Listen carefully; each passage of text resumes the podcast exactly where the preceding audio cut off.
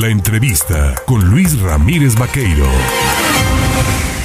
Mire, arrancando el año, pues hay que comenzar a actualizar muchas cosas también, como se pagan las contribuciones, como se pagan pues, los impuestos municipales, estos derechos o aprovechamientos que se tienen que cumplir arrancando el año. También hay que estar pues eh, enterados, ¿no? De cómo nos encontramos en nuestra situación democrática. Usted ha revisado su credencial de elector, ya venció, está por vencer bueno, para hablar precisamente del cambio y canje de credencial de elector, esta mañana saludo al vocal ejecutivo de la Junta Local del Instituto Nacional Electoral en Veracruz, a Josué Cervantes Martínez.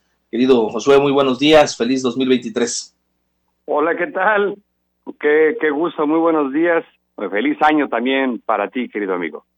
Oiga, pues hablar sobre la operación de arranque de año en los módulos de credencialización del INE, cómo operan, cómo se pueden los ciudadanos poner al día con respecto a este tema que es la llave, y lo hemos dicho muchas veces, la llave para acceder a la democracia. Eh, eh, sí, claro, nuestros módulos son la, la cara de línea entre la ciudadanía y es importante que todo mundo tenga actualizada su credencial para votar. Hubo un pequeño espacio de descanso para nuestro personal entre el 26 de diciembre y el 2 de enero, pero el día de ayer reanudamos nuestras actividades con, con eh, con mucha fuerza, mucho vigor para 2023. Y bueno, déjame decirle a tu auditorio y, platicarte a ti que eh, tenemos un poco más de 140 mil credenciales que perdieron vigencia el primero de, enero de este año.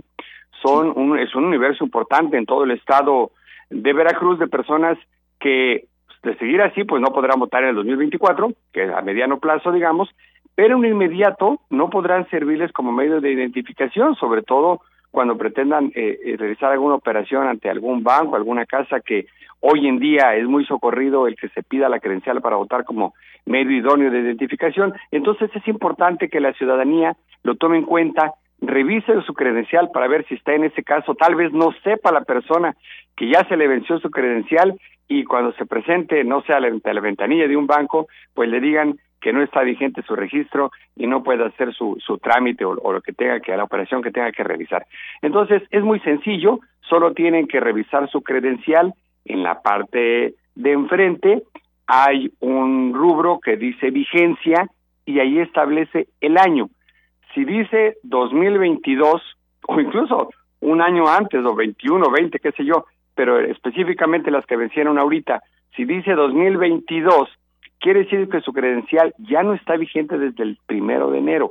Entonces tiene que hacer su trámite, querido Luis. Para ello necesita sacar una cita con nosotros. Hay dos caminitos, si me permites te lo, lo comento a tu auditorio rápidamente. Eh, uno es a través de la página del INE, en INE.mx.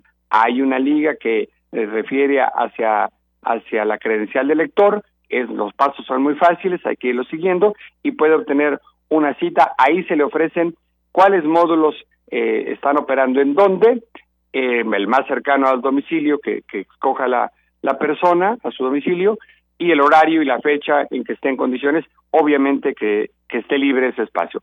Si no tuvieran acceso a Internet o un dispositivo o no quisieran hacerlo de esa manera, nos pueden regalar una llamada. Es una llamada gratuita al 800 433 2000 y también les damos toda la orientación. ¿Qué módulo está cerca de su domicilio? ¿Qué espacios tenemos para citas? Y encantados de la vida les estaremos atendiendo. Les recuerdo a tu amable audiencia, eh, querido Luis, rápidamente que son tres documentos que hay que llevar para la cita, para hacer el trámite. Concretamente es el acta de nacimiento original o la que conocemos como original, que es la que expide el registro civil, un comprobante del domicilio donde vaya a registrarse la persona, y una identificación oficial. Esa identificación oficial podría ser precisamente la credencial que acaba de vencer. Nosotros lo aceptaríamos como medio de identificación, querido Luis. Esos son los tres requisitos que se deben de presentar para hacer pues la actualización de la credencial de elector para quienes están por inscribirse por primera vez en el padrón electoral, ¿qué es lo que deben de presentar? Eh, justamente lo mismo, querido Luis, eh, su, su acta de nacimiento, que comprobar que efectivamente ya son ciudadanas o ciudadanos, ya cumplieron sus 18 años, y el comprobante de domicilio y su alguna identificación oficial, que puede ser algún pasaporte una licencia de conducir. Hoy en día los jóvenes ya tienen su licencia de conducir desde los 16 años, en algunos casos incluso sus permisos para, para conducir, en fin. y eh, o puede ser alguna eh, credencial expedida por alguna institución, que esté vigente desde luego la, la credencial. Fíjate que aquí hay un dato interesante. Hay personas a las que se, les dificulta un poco tener alguna otra identificación aparte de la credencial o eh, la credencial para votar, me refiero. Eh, o incluso a veces les cuesta un poquito de trabajo tener a la mano el comprobante de domicilio. Bueno, esos dos datos se pudieran sustituir, si fuera el caso, llevando testigos. Si se hacen acompañar de dos personas, que sean de aquí del estado de Veracruz, entiendo que el domicilio donde se van a registrar con nosotros es en el estado de Veracruz, deben de tener su credencial de Veracruz, una persona, una de esas personas debe de ser del mismo municipio del domicilio de la persona que va a hacer el trámite.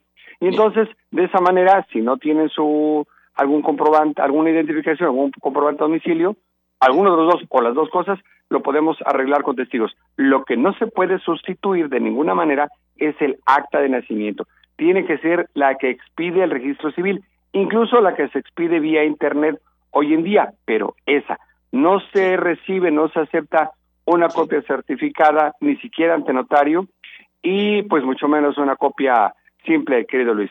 Pero con esos tres sencillos requisitos les atendemos con muchísimo gusto.